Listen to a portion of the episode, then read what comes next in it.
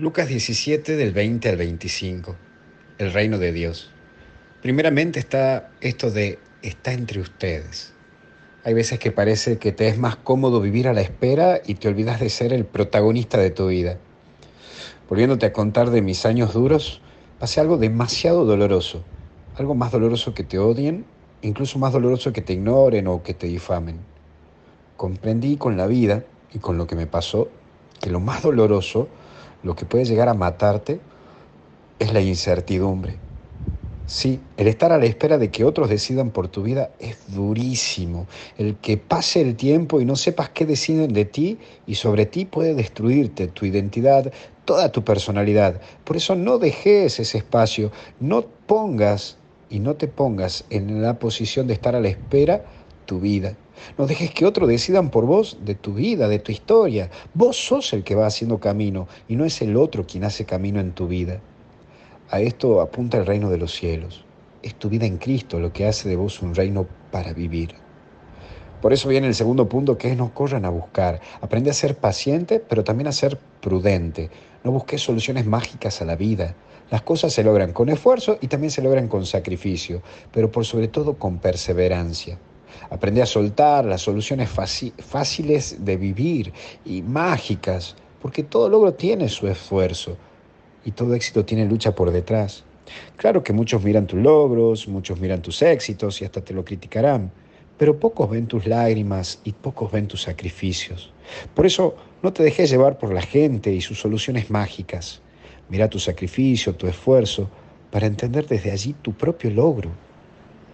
Pero por último, rechazado.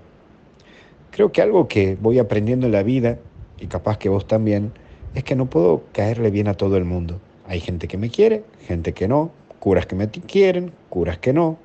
Pero más allá de lo que hablan bien o hablen mal, no me debe afectar, porque no afecta y no debe afectar mi personalidad ni tu personalidad. Porque mi vida no se hace por lo que hable uno o hable el otro. Mi vida no se detiene en eso ni se define en eso, sino que mi vida y tu vida se hace por lo que quiero y lo que busco y a donde quiero llegar, ese cumplir su voluntad. Ahí se detiene todo. Cuentan que un día, en uno de sus viajes, Alejandro Magno paró en una casa humilde, pidió a los campesinos que le den agua, y había ahí un matrimonio joven. Ellos para darle agua sacaron de sus vasos y para completar el vaso de él le dieron esa poca agua que tenían. Alejandro Magno se sorprendió de la generosidad de ellos y el buen trato que le tenían a él. Entonces él les dijo que si sabían quién era él, obviamente que no existía Facebook ni Instagram ni nada, entonces le dijeron que no, no sabían. Y él le dijo que, que no, que él era el dueño del mundo.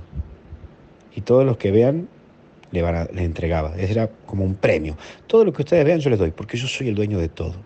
Ellos se miraron, se sonrieron y le dijeron que lo que hicieron con él, de darle ese poco de agua, lo harían con cualquier persona, que ellos no deseaban nada, que no pedían nada.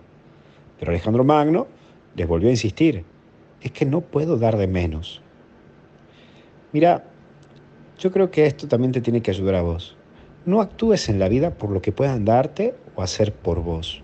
Más bien actúa en la vida por tu convicción, por lo que vos sos y de lo que haces, sin estar esperando nada a cambio. Porque si estás a la espera, vas a sufrir. Actúa de corazón, que todo llega a su debido tiempo. Te bendiga Dios en el nombre del Padre, del Hijo y del Espíritu Santo, y hasta el cielo no paramos. No se olvide gente de Córdoba, 21 de noviembre, próximo martes, estaré allí en la Universidad Católica de Córdoba, así que tome su entrada y vaya, que a las 19 y 30 empezamos. Gente, también no se olvide que todo está en www.misionerodigitales.com y bájate la aplicación, que eso también ayuda mucho.